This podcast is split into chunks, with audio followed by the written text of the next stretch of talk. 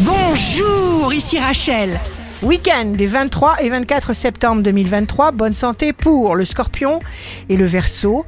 Ne permettez pas aux soucis, aux appréhensions du lendemain de venir vous dérober ce qui vous appartient aujourd'hui.